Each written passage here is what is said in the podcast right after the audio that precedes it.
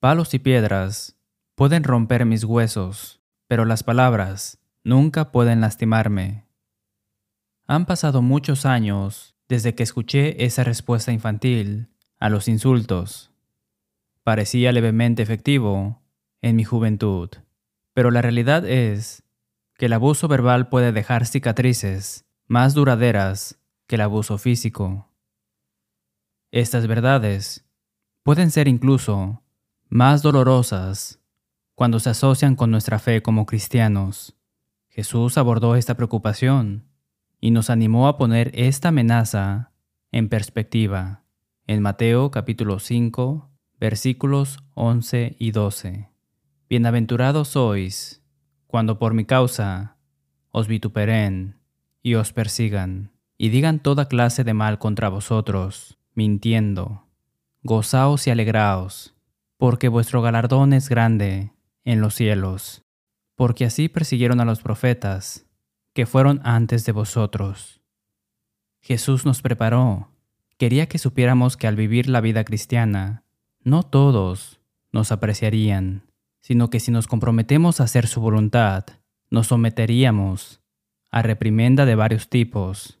La mayor fuente de preocupación, dice Jesús, es en realidad cuando todos solo tienen cosas buenas que decir sobre ti.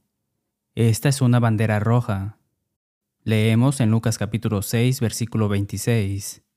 Ay de vosotros, cuando todos los hombres hablen bien de vosotros, porque así hacían sus padres con los falsos profetas. Los que dicen la verdad, predican la verdad y viven la verdad, sin concesiones, se convierten en el objetivo de los hombres y mujeres malvados y sin principios que nos rodean. El apóstol Pedro elaboró más sobre el desafío de soportar las malas palabras y cómo mantenerlo en perspectiva en Primera de Pedro capítulo 4 versículos 12 al 16. Amados, no os sorprendáis del fuego de prueba que os ha sobrevenido, como si alguna cosa extraña os aconteciese, sino gozaos por cuanto sois participantes de los padecimientos de Cristo para que también en la revelación de su gloria os gocéis con gran alegría. Si sois vituperiados por el nombre de Cristo, sois bienaventurados, porque el glorioso Espíritu de Dios reposa sobre vosotros. Ciertamente, de parte de ellos, Él es blasfemado, pero por vosotros es glorificado. Así que ninguno de vosotros padezca como homicida, o ladrón, o malhechor, o por entremeterse en lo ajeno. Pero si alguno padece como cristiano, no se avergüence, sino glorifique a Dios por ello. Para que los cristianos comprendan cuán vulnerables pueden ser a las críticas, es útil leer acerca de lo que soportó la iglesia del primer siglo en esta área. No hay mejor lugar para ir a probar este abuso que el libro de los Hechos. Empezaremos allí después de nuestro himno. Cuando los apóstoles hablaron milagrosamente en lenguas extranjeras, como una demostración del poder asociado con el bautismo del Espíritu Santo, en lugar de regocijarse en su capacidad de presenciar estos eventos de primera mano, algunos dijeron burlonamente, en Hechos capítulo 2 versículo 13, están llenos de mosto o nuevo vino. Leemos en Hechos capítulo 6, versículos 9 y 13. Entonces se levantaron unos de la sinagoga llamada de los libertos, los cuales pusieron testigos falsos, que decían, Este hombre no cesa de hablar palabras blasfemas contra este lugar santo y contra la ley. Luego encontramos en Hechos capítulo 14, versículo 2, mas los judíos, que no creían, excitaron y corrompieron los ánimos de los gentiles contra los hermanos. La Biblia dice, en Hechos capítulo 16 versículos 20 y 21, y los amos de la esclava, de la que Pablo y Silas expulsaron un espíritu de adivinación, y presentándolos a los magistrados, dijeron, Estos hombres, siendo judíos, alborotan nuestra ciudad y enseñan costumbres que no nos es lícito recibir ni hacer, pues somos romanos. Se lanzan más flechas verbales contra los cristianos. En Hechos capítulo 17 versículos 6 y 7. Los judíos de Tesalónica trajeron a Jason y algunos hermanos ante las autoridades de la ciudad, gritando, Estos que trastornan el mundo entero también han venido acá, a los cuales Jason ha recibido, y todos estos contravienen los decretos de César, diciendo que hay otro rey, Jesús. En medio de un grupo de escépticos paganos, las escrituras nos informan, en Hechos capítulo 17, versículos 19, 20 y 32. Los filósofos, epicureos y estoicos, tomándole a Pablo, le trajeron al Areópago, diciendo, ¿podremos saber qué es esta nueva enseñanza de que hablas? Pues traes a nuestros oídos cosas extrañas. Pero cuando oyeron lo de la resurrección de los muertos, unos se burlaban. Los hombres recurrieron a la calumnia en Hechos capítulo 18 versículos 12 y 13. Pero siendo Galión procónsul de Acaya, los judíos se levantaron de común acuerdo contra Pablo y le llevaron al tribunal, diciendo, Este persuade a los hombres a honrar a Dios contra la ley. Encontramos qué se dice del apóstol Pablo en Hechos capítulo 19 versículos 8 y 9. Y entrando Pablo en la sinagoga, habló con denuedo por espacio de tres meses, discutiendo y persuadiendo acerca del reino de Dios, pero endureciéndose algunos, y no creyendo, maldiciendo el camino delante de la multitud, se apartó Pablo de ellos y separó a los discípulos, discutiendo cada día en la escuela de uno llamado tirano. Más palabras de desdén contra el apóstol se encuentran en Hechos capítulo 21, versículos 27 y 28. Judíos de Asia, al verle en el templo, alborotaron a toda la multitud y le echaron mano, dando voces, varones israelitas, ayudad. Este es el hombre que por todas partes enseña a todos contra el pueblo, la ley y este lugar. Y además de esto, ha metido a griegos en el templo y ha profanado este santo lugar. Note el lenguaje usado en Hechos capítulo 24, versículos 1 al 6 y versículo 9. Cinco días después, descendió el sumo sacerdote, Ananías, con algunos de los ancianos y un cierto orador llamado Tertulo, y comparecieron ante el gobernador contra Pablo. Y cuando éste fue llamado, Tertulo comenzó a acusarle, diciendo, porque hemos hallado que este hombre es una plaga y promotor de sediciones entre todos los judíos por todo el mundo y cabecilla de la secta de los nazarenos. Intentó también profanar el templo. Los judíos también confirmaban, diciendo ser así todo. Escuche la defensa del apóstol Pablo en Hechos capítulo 24 versículos 12 al 16. Y no me hallaron disputando con ninguno, ni amotinando a la multitud, ni en el templo, ni en las sinagogas, ni en la ciudad ni te pueden probar las cosas de que ahora me acusan. Pero esto te confieso, que según el camino que ellos llaman herejía, así sirvo al Dios de mis padres, creyendo todas las cosas que en la ley y en los profetas están escritas, teniendo esperanza en Dios, la cual ellos también abrigan, de que ha de haber resurrección de los muertos, así de justos como de injustos. Y por esto procuro tener siempre una conciencia sin ofensa ante Dios y ante los hombres. Luego, encontramos al apóstol Pablo defendiéndose de acusaciones insostenibles ante Festo en Hechos capítulo 25 versículos 7 y 8.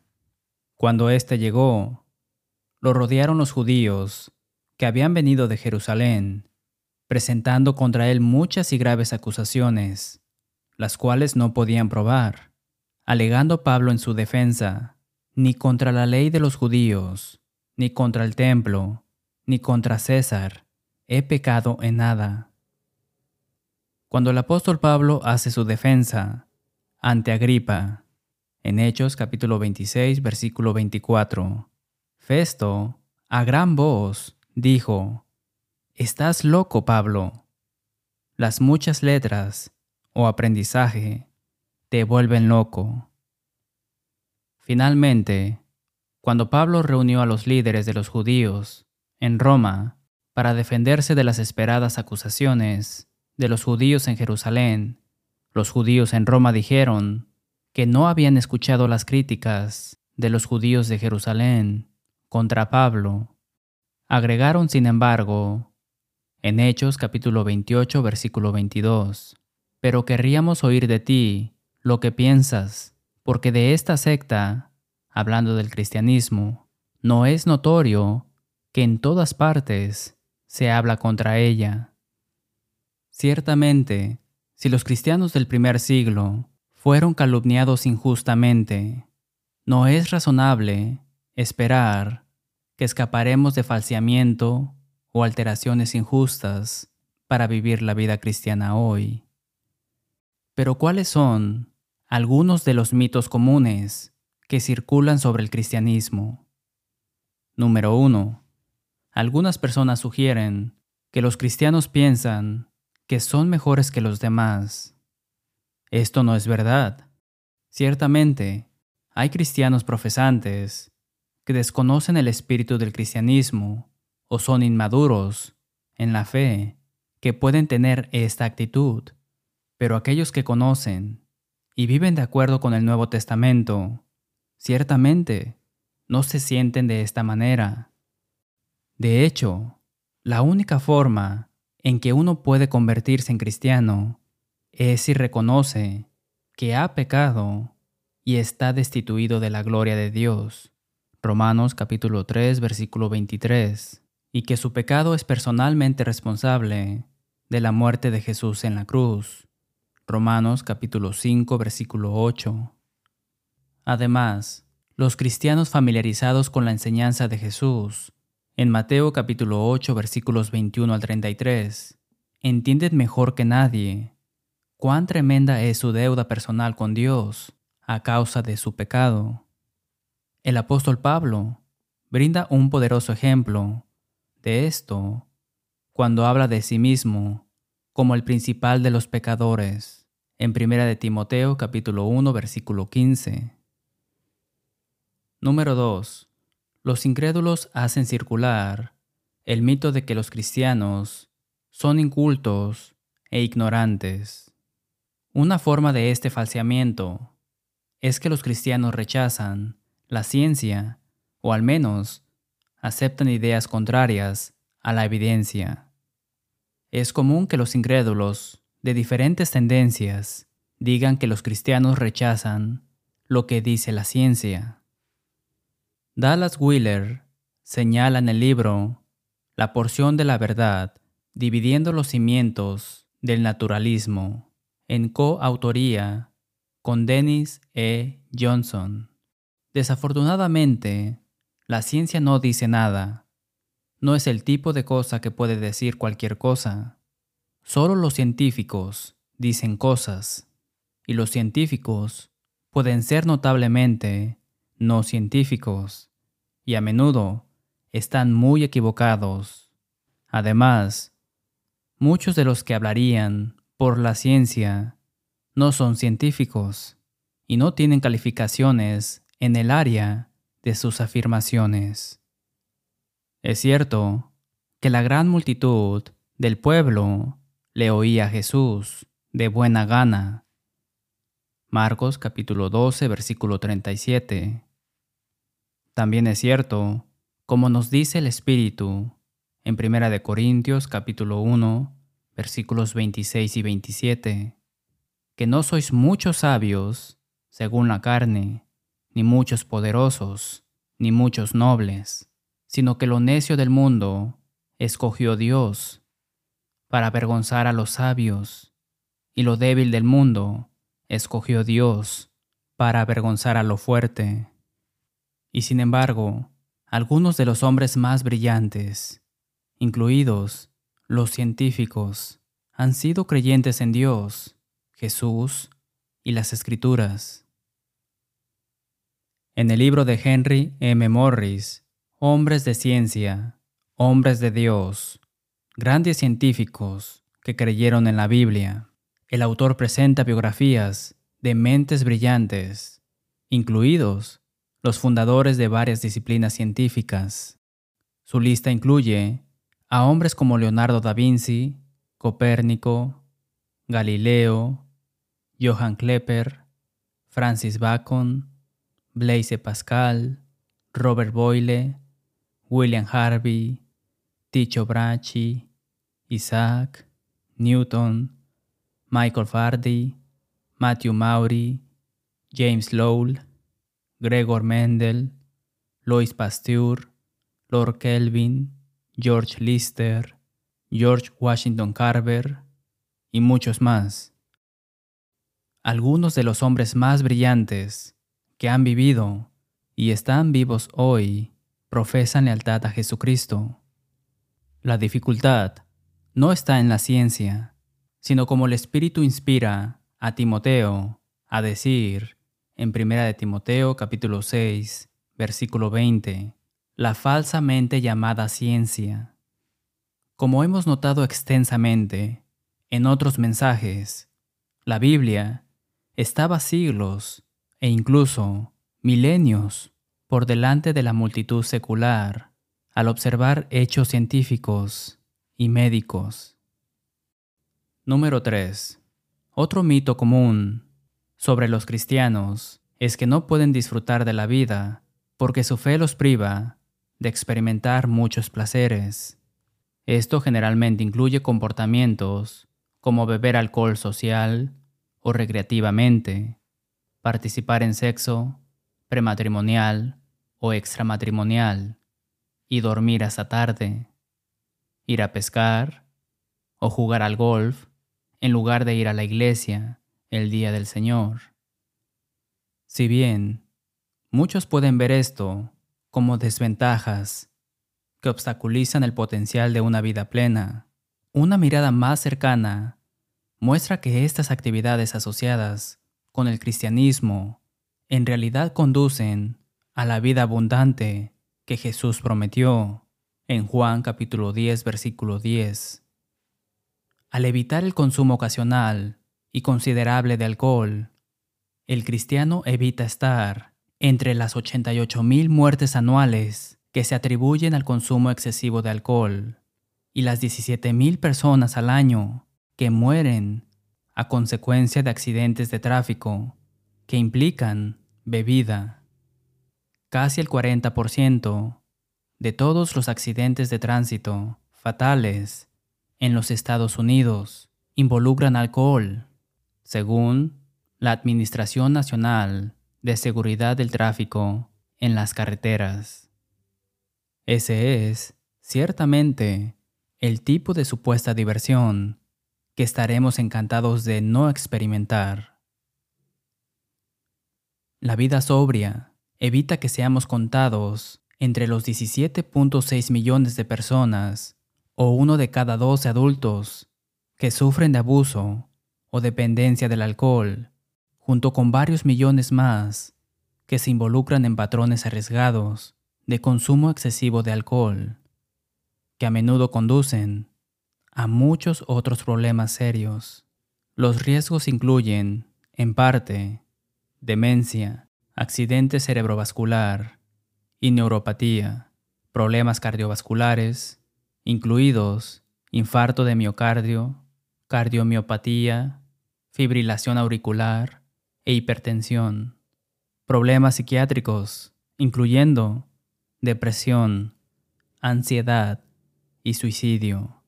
Problemas sociales, incluidos el desempleo, la pérdida de productividad, los problemas familiares, la violencia, incluido el maltrato infantil, las peleas y los homicidios, lesiones no intencionales, como accidentes de tránsito, de vehículos motorizados, caídas, ahogamientos, quemaduras y lesiones por armas de fuego, mayor riesgo de muchos tipos de cáncer, incluidos el de hígado, boca, garganta, laringe, caja de la voz y esófago. Enfermedades del hígado, incluyendo hígado graso, hepatitis alcohólica, cirrosis, problemas gastrointestinales, incluyendo pancreatitis y gastritis. ¿Quién consideraría esos resultados como parte de la buena vida? La vida limpia y sobria del cristianismo conduce a una vida verdaderamente significativa y placentera. Por supuesto, vemos problemas similares con la actividad sexual desenfrenada y bíblicamente prohibida.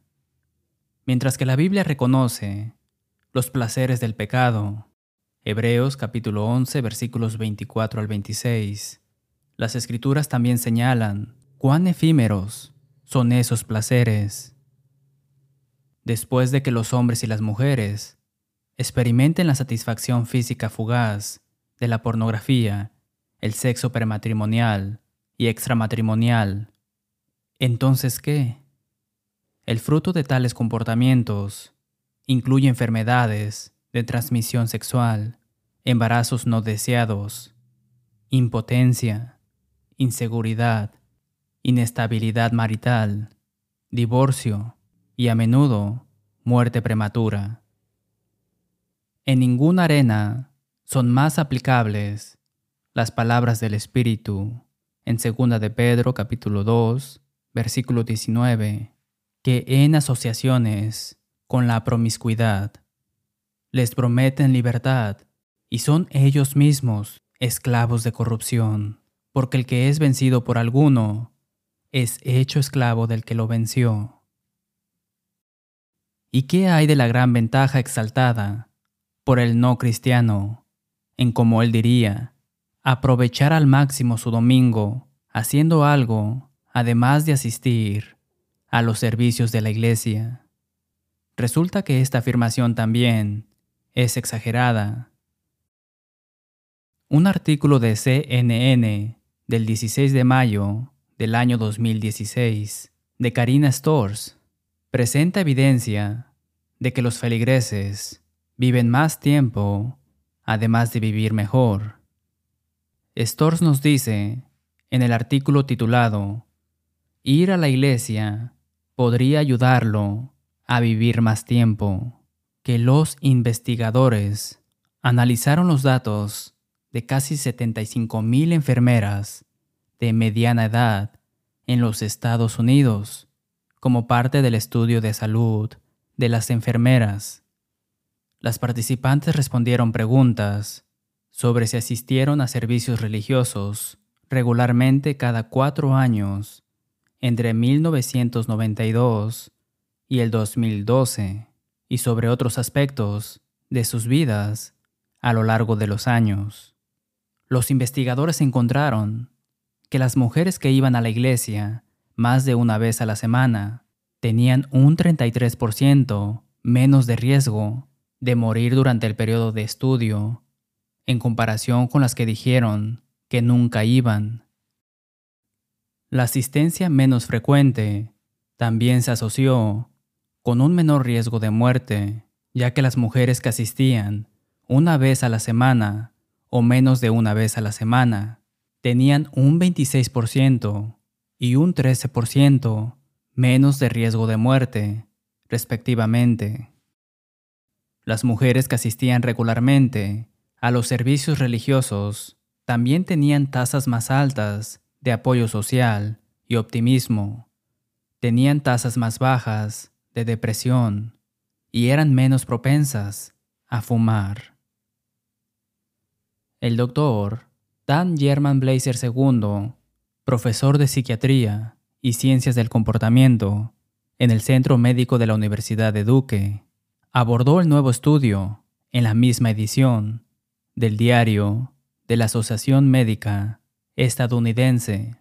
Dijo, el único aspecto que es significativamente más predictivo de la buena salud, más que la oración y el estudio de la Biblia, es la asistencia al servicio religioso. Esperamos que haya sido ilustrado sobre algunos de los mitos más comunes que circulan sobre el cristianismo. Quédese con nosotros la próxima semana mientras presentamos un mensaje titulado Desmintiendo mitos sobre la Iglesia de Cristo.